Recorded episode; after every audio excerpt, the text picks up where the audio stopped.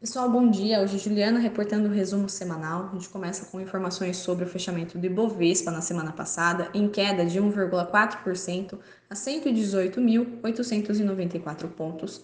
Fechamento do dólar a 5,43 reais. Índice americano S&P 500 a 4.181,17 pontos e cotação do petróleo Brent a 66,45 dólares. No cenário Brasil, o destaque da semana foi o retorno das discussões da reforma tributária que finalmente ganha atração. Segundo o time de política da XP, o deputado Agnaldo Ribeiro deve apresentar hoje seu relatório e o Congresso discute se a reforma deve criar um IVA federal ou um IVA nacional, que inclui impostos estaduais e municipais.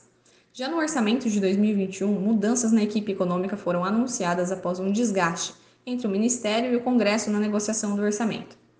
Além disso, o Senado instalou a CPI da pandemia, que deve dar um tom menos favorável ao Planalto nos próximos meses.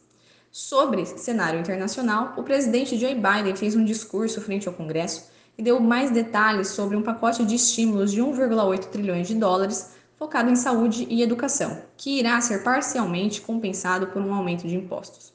Outro destaque foi a publicação do PIB do primeiro trimestre, que indicou que a economia americana viu um forte crescimento de 6,4% anualizado no período.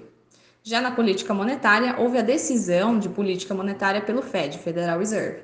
Como esperado, o Banco Central americano manteve as taxas de juros inalteradas entre 0 e 0,25% e a recompra de títulos em 120 bilhões de dólares por mês. No comunicado, o Banco Central reconheceu o andamento da recuperação econômica, porém disse que a pandemia continua a representar um risco. Sobre a subida, sobre a subida da inflação, indicaram que vem como um reflexo de fatores transitórios e sobre o que esperar na semana no Brasil. O início dos depoimentos da CPI da pandemia devem dominar as atenções no cenário político. Na seara de indicadores, a semana contará com a divulgação da produção industrial e das vendas do comércio varejista em março. No entanto, o principal destaque fica para a reunião de política monetária do Banco Central.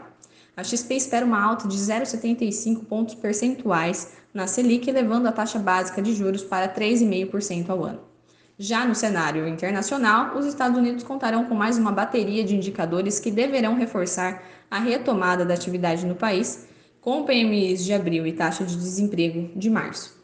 Na zona do euro também haverá a divulgação de PMIs, além de vendas no varejo referentes a março. Esses foram noticiários da segunda-feira. Qualquer dúvida, questionamento, podem nos procurar, estamos à disposição. Uma boa semana e bons negócios!